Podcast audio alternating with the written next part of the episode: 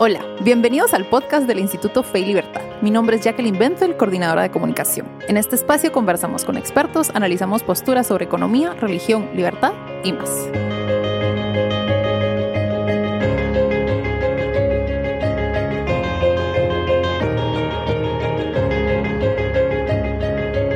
Bienvenidos a un nuevo episodio del podcast del Instituto Fe y Libertad. En esta ocasión, nuestra conversación girará en torno a dos artículos que forman parte del volumen 2, número 1, de la revista Fe y Libertad, la cual habla sobre Estado laico y libertad de conciencia. Me acompañan en esta ocasión Danilo Carías, él es estudiante de Derecho en la Universidad Francisco Marroquín y es asistente legal en la firma Boutique García Merlos y Asociados. Ex becario del Departamento de Estado de Estados Unidos, del Instituto de Mariana, el Acton Institute y de la Fundación Botín en España. Ha realizado una pasantía en la Corte de Constitucionalidad de Guatemala y en el área legislativa de la Fundación Jaime Guzmán en Chile. Colabora en el blog de Tierra Fértil del Instituto Fe y Libertad. Danilo es autor del artículo titulado El concepto de Estado laico en el ordenamiento jurídico guatemalteco. Constitución, jurisprudencia y una aproximación a la sana laicidad. También nos acompaña Juan Pablo Gramajo. Él es licenciado en Ciencias Jurídicas y Sociales, abogado y notario por la Universidad Francisco Marroquín. Actualmente cursa la maestría en Historia en dicha universidad y es doctorando en Derecho de la Universidad de San Carlos de Guatemala. Funge como director de gestión de conocimiento y especialista en investigación para la firma profesional Mayora y Mayora. Es director de redacción de Juristec, así como catedrático titular de Análisis Económico del Derecho y Filosofía del Derecho en la Universidad Francisco Marroquín. Además, es miembro del Instituto Fe y Libertad. Él escribió el artículo Libertad de conciencia y Estado laico en la historia constitucional de Guatemala. Bienvenidos a ambos, muchísimas gracias por aceptar nuestra invitación. Muchas gracias a ustedes. Bueno, para empezar, voy a tomar una parte del artículo de Danilo que me parece muy buena para poder brindarle un poco de contexto a nuestra audiencia. Cito.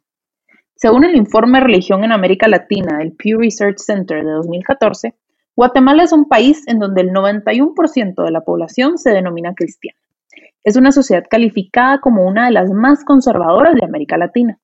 En este país, la atención sobre el tema de la laicidad es particularmente intensa, yendo desde los grupos sociales que pugnan por el laicismo de Estado y entre quienes desde lo religioso pretenden cercenar algunas libertades.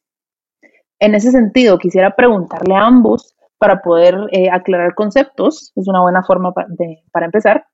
¿Cómo definirían ustedes un Estado laico?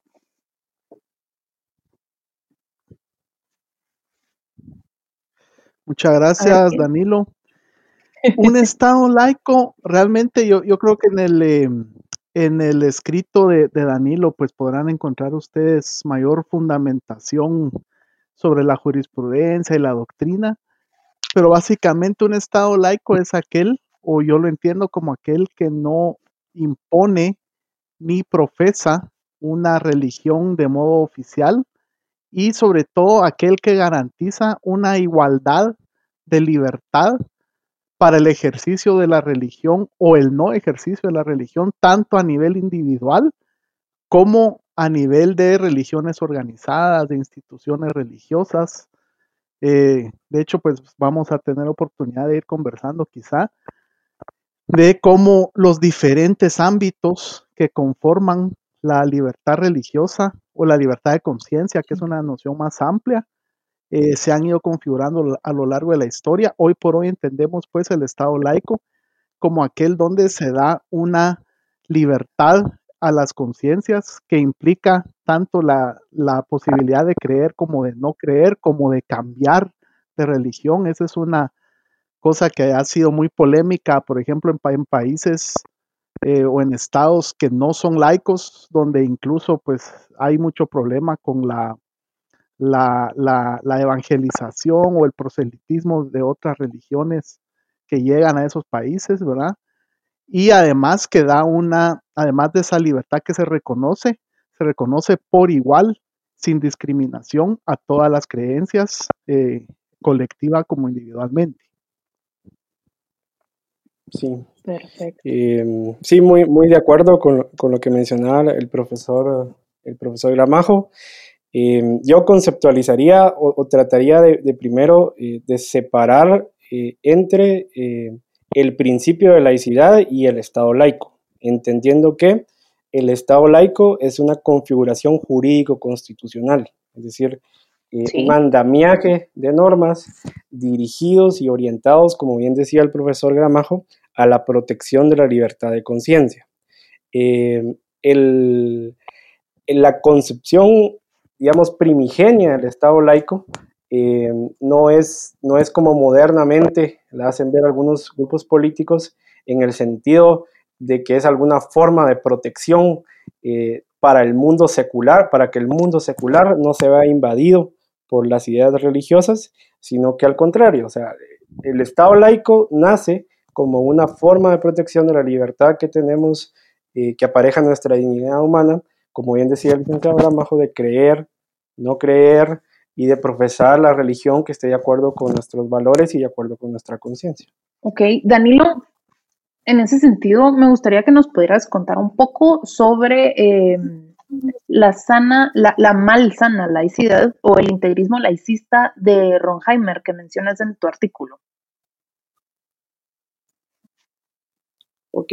Em, bueno, el, profesor, el profesor Ronheimer es, un autor europeo eh, que él, plantea, digamos, eh, desde, desde la óptica de la iglesia, ¿verdad? Porque él es, él es un, sacerdote, eh, plantea el tema eh, de eh, este fenómeno moderno que conocemos del integrismo laicista, digamos, o una laicidad mal entendida, es decir, una actitud, en, bueno, en América Latina en muchos casos, no solo una actitud antirreligiosa, que deriva también de un de una corriente anticlerical que tuvo bastante auge en América Latina, derivado también del poder político que tuvo la Iglesia Católica durante buena parte de nuestra historia.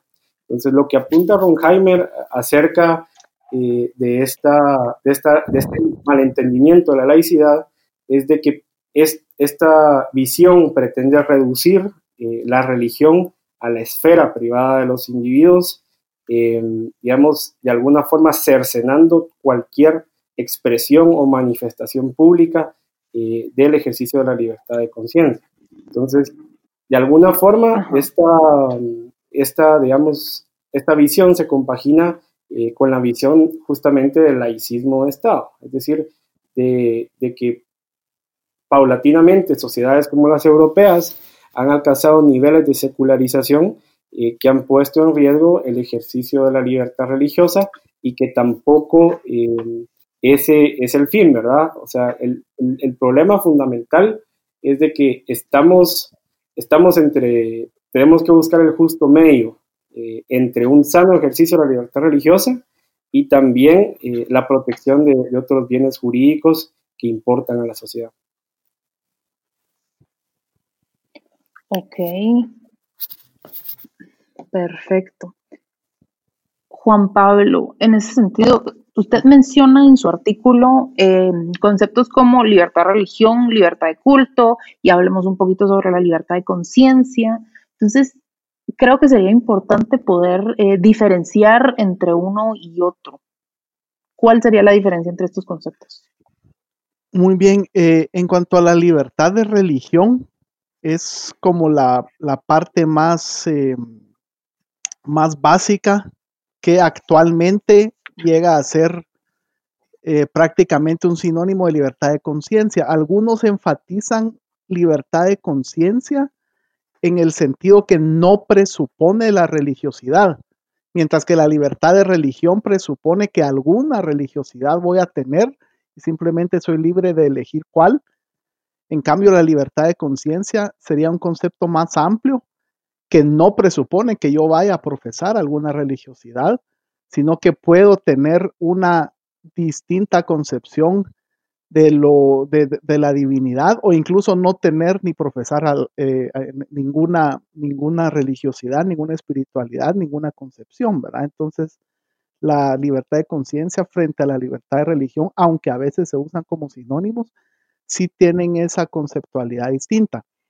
La libertad de culto y eso es un tema más específico porque la libertad de culto se refiere ya al ejercicio externo de actos de religiosidad que pueden involucrar la esfera tanto privada como pública. Entonces, digamos, yo podría, bajo mi libertad de religión, profesar la fe católica, pero podría en determinado momento histórico no tener la libertad de culto de eh, llevar a cabo una procesión de Semana Santa, por ejemplo. Y de, hecho, en, en, algunos países, en algunas épocas, se han dado restricciones de ese tipo. Ahorita incluso tenemos todo este cuestionamiento que nos hacemos sobre eh, la esfera de la libertad de culto, en tanto que va unida con otros derechos fundamentales, por ejemplo, la libertad de reunión. Ahorita que estamos eh, limitados en nuestra capacidad de reunirnos, dado las circunstancias de la pandemia, pues hay una dimensión de la libertad de culto que indirectamente está restringida como consecuencia, pero nuestra libertad de religión o nuestra libertad de culto privado, por así decirlo, no está restringida. Entonces son, son dimensiones distintas y que históricamente en Guatemala y en otros países se ha dado, por ejemplo, bueno, podemos tener un culto externo o podemos tener un culto solo dentro de los templos o podemos tener manifestaciones fuera de los templos, un culto público, un culto eh, más difundido y que, por ejemplo, aquí todo, eh, cada año cuando las, eh, las procesiones ocasionan tráfico, pues escuchamos y vemos en redes sociales comentarios de toda índole sobre la libertad de locomoción y si se afecta o no por ese ejercicio, ¿verdad? Entonces, es algo que, digamos, no se va a afectar si yo ejerzo una, mi religión eh, rezando el rosario en familia eh, en mi casa, ¿verdad? Es una situación diferente que la libertad de culto. Por supuesto. Bueno, a ustedes, en cuanto a autores de la revista, quisiera saber de dónde nació la idea de escribir esos artículos. Cada uno presenta un abordaje distinto de temas como el Estado laico, la libertad de conciencia y la situación eh, de Guatemala. Entonces, ¿de dónde nació la idea para estos artículos y qué esperan lograr a través de ellos? Sí, eh, yo la verdad recomiendo eh, bastante, eh, pues de alguna forma, de que si leen el artículo que yo he escrito, que lean también el del licenciado Gramajo, porque son artículos complementarios. sí. En mi particular visión, yo abordé el tema porque en el debate público, en la opinión pública guatemalteca, existe un debate alrededor de la laicidad y sobre todo del entendimiento que desde el ordenamiento jurídico guatemalteco eh, debemos tener o se tiene de la laicidad, ¿verdad? Entonces, eh, mi trabajo académico consistió en explorar eh, el texto de la constitución vigente, que es la constitución de 1985, y encontrar los elementos que del principio de laicidad están presentes en diferentes partes del texto constitucional y eso analizarlo en forma conjunta e incluir análisis también de jurisprudencia de la Corte de Constitucionalidad, de doctrina, en fin, para tratar de, entender eh, cuál es la concepción de la laicidad que recogieron los constituyentes, que plasmaron en la Constitución y por lo tanto la que debe ser aplicada eh, o tomarse en cuenta a la hora de resolver eh, conflictos, ¿verdad? Porque muchos autores eh, plantean de plano, Guatemala no es un Estado laico, ¿verdad? Porque si ustedes van a la Constitución Política de la República y buscan la palabra laicidad o laico por alguna parte, no está.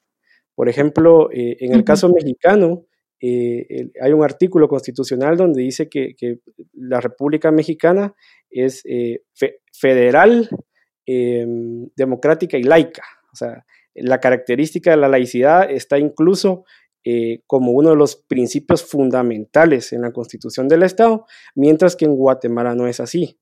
en Guatemala la laicidad la recogemos eh, analizando varios elementos del texto constitucional y este análisis obviamente tiene implicaciones en, situaciones o, a la hora de, que los jueces resuelvan conflictos relacionados con este principio, con el ejercicio de la libertad religiosa eh, y con eh, la afectación que puede haber de otros bienes jurídicos derivados de ese ejercicio. Sí, muchas gracias. Y sí, yo coincido en que son artículos que se complementan. De, de hecho, podría decir quizá donde yo me quedo en el mío, recoge magistralmente el de Danilo y lo, lo, profundiza ya concretando el tema en el orden constitucional actual, porque en el mío yo lo que me propuse fue estudiar cómo se fue configurando eh, el principio o la, la, regulación de la libertad religiosa o libertad de conciencia y laicidad del Estado a través de, de, el constitucionalismo positivo guatemalteco. Y creo que ahí hay que, hay que tener alguna, alguna conciencia de la limitación. Es decir, aquí eh, yo, yo traté de hacer un recorrido histórico, jurídico positivo, es decir, la, las constituciones en sus textos formalmente como están redactadas y estuvieron vigentes. Eh, uh -huh. Yo ahí mismo en el, en el artículo se aclara, por ejemplo, que no, o sea, faltaría, por ejemplo, ver toda la parte jurisprudencial, como sí se aborda eh, eh, en, en, el otro artículo, o ver también la parte histórica, la parte sociológica, la parte cultural de cómo se vivió eso realmente, ¿verdad? Porque las constituciones, como se dice coloquialmente, pues el papel aguanta con todo, pero en la realidad de la vida social no siempre se traduce eso y mi artículo no va a eso, sino simple y sencillamente a una revisión del derecho constitucional positivo guatemalteco y quizá pues habría que complementarlo con alguna otra lectura, entre ellos el, el de Danilo para cubrir el, el, periodo actual, pero por ejemplo, como bien mencionaba él, muchas de las grandes discusiones que se dieron en el constitucionalismo en toda Latinoamérica durante el siglo XIX fue, fueron muy marcadas por temas de laicidad del Estado, las luchas entre los llamados liberales y los llamados conservadores, que son eh, eh, eh, etiquetas políticas que incluso algunos autores cuestionan, y, y cito yo ahí eh, parte de eso en mi, en mi escrito, eh, sí. fueron muy marcadas, como decíamos, por el tema de la laicidad del Estado, precisamente, ¿verdad? Y a mí me, me, me llamaba la atención ver cómo, digamos, hoy, hoy por hoy sabemos que eh, eh, tenemos muy claro que los ministros de culto no pueden ser eh, presidente de la República o ocupar otros cargos. ¿Verdad? Cuando antes, eh, digamos, en tiempos de, de, don Rafael Carrera, hasta eh, los arzobispos integraban el consejo que elegía al presidente, ¿verdad? Y eventualmente lo nombraron presidente vitalicio. Y una, un tema muy interesante, por ejemplo, son los juramentos, ¿verdad? Antes los reyes, los príncipes, los diputados de cortes, etcétera, eh, lo primero que juraban era mantener la integridad de la fe católica y después juraban obedecer las constituciones, las leyes, administrar justicia, etcétera. Esa, esa promesa en el juramento se fue corriendo en el listado de importancia hasta desaparecer y hoy, por supuesto, pues ya no tenemos ese juramento, ¿verdad? Se jura obedecer la constitución y las leyes, pero las formas siempre son importantes. Yo creo que parte de lo que me sí. motivó a investigar ese tema, al igual que como menciona Danilo, es que ese es un cuestionamiento que en el país no hemos terminado de abordar con mucha seriedad. ¿verdad? E, el, el, actual presidente no juró sobre la constitución, juró sobre una Biblia o un ejemplar de los evangelios, si mal no recuerdo, ¿verdad? Entonces, eh, eh, por ejemplo, ¿verdad? O esto de regalarles Biblias a los diputados con su nombre grabado, o las iniciativas del Día Nacional de Oración, o, o una, una iniciativa por ahí de, de, defensa de la familia, etcétera, que así les llaman, pero tienen cosas de laicidad del Estado que, que, que tienen, eh, ocasionan mucha discusión, entonces hay que ver realmente cómo históricamente se ha dado, ¿verdad? Porque no vivimos en un vacío del presente, sino que hemos heredado luchas que, que en Guatemala llevan siglos sin resolverse por completo. Por supuesto. Sí. bueno, em, y para ir cerrando, sí, Danilo, por favor. Ajá. Eh, no, no, no, simplemente para despertar un poco la inquietud de los lectores, salir un poco ahí del paradigma técnico, ¿verdad? Em, ya en mi artículo, en realidad es, es, una parte, como, como dice el licenciado Gramajo, y yo también siento que me quedé corto, ¿verdad? Con todo lo que hay que analizar, pero también estoy, estoy preparando otro texto más extenso. Y justamente lo que él menciona, y lo, hace en perspectiva histórica, también tiene su dimensión moderna.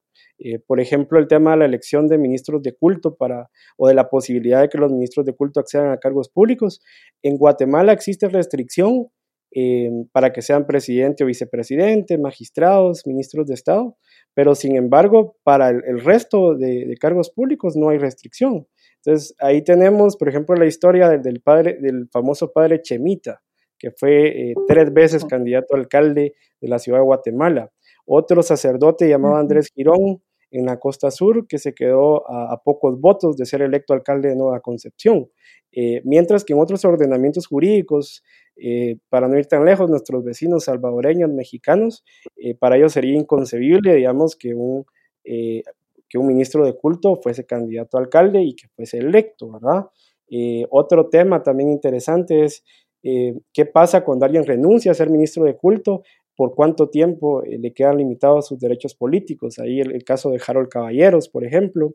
Eh, el tema de la jurisdicción, de, los conflictos que hay entre, porque existe, por ejemplo, la Iglesia Católica tiene una jurisdicción eclesiástica y hay iglesias evangélicas que tienen eh, también sus propios reglamentos y disposiciones y las, las aplican en un ámbito, como los conflictos de alguna forma pueden eh, entrar dentro de esa jurisdicción o quedarse en la jurisdicción ordinaria y también cómo la Corte de Constitucionalidad ha hecho esas distinciones en casos de hermandades de, cucuruchos, de problemas en iglesias evangélicas que han llegado a conocerse en la vía del amparo y que son casos interesantes que creo yo que van a despertar el interés ahí de varios lectores. Por supuesto. Bueno, y para ir eh, cerrando, para aquellas personas que quieran profundizar en este tema, pues eh, primero que nada, los invitamos a leer los artículos de Danilo y de Juan Pablo, pero ustedes tienen algunos recursos que le puedan recomendar a nuestra audiencia. Pueden ser artículos, papers, libros, podcasts, películas, lo que se les ocurra. Bueno, yo, yo por mi parte, les recomiendo cuando, cuando publique su, su, otro texto, Danilo, que yo lo, estaré aguardando también con mucha, con mucha expectativa. Pero, eh, digamos, eh, creo yo que eh, depende un poco también del, del tipo de, audiencia, digamos, si estuviéramos en una clase de, de, derecho, por supuesto hay mucha jurisprudencia que creo que es interesante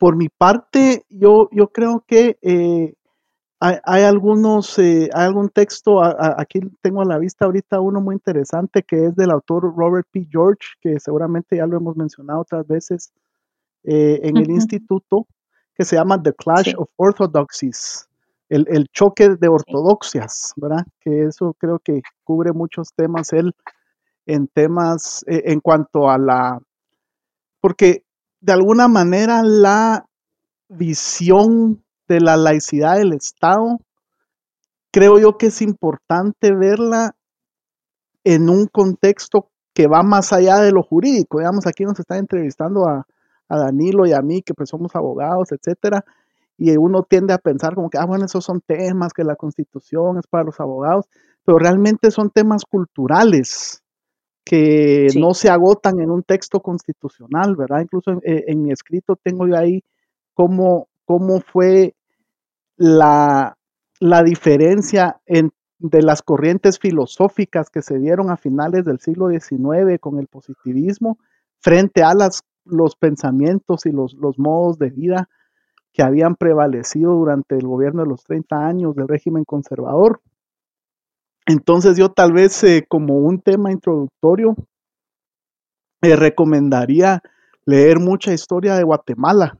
Eh, tal vez pues este quizá el, libro más introductorio que existe sea este de Breve Historia Contemporánea de Guatemala, si mal no recuerdo, de, Luján Muñoz, porque al menos desde la perspectiva de cómo yo escribí del contenido de mi artículo, es algo muy histórico nacional, ¿verdad? Por supuesto, Danilo les podrá recomendar textos más filosóficos, más jurídicos, ¿verdad? Que, que abordó él en su investigación, pero yo sí creo que es importante mucho conocer nuestra historia local en este tema porque además eh, eso presenta retos en la actualidad que no son sencillos de abordar, porque nosotros, por ejemplo, estamos acostumbrados a pensar en laicidad del Estado desde un punto de vista occidental que básicamente es la, el enfrentamiento entre la secularidad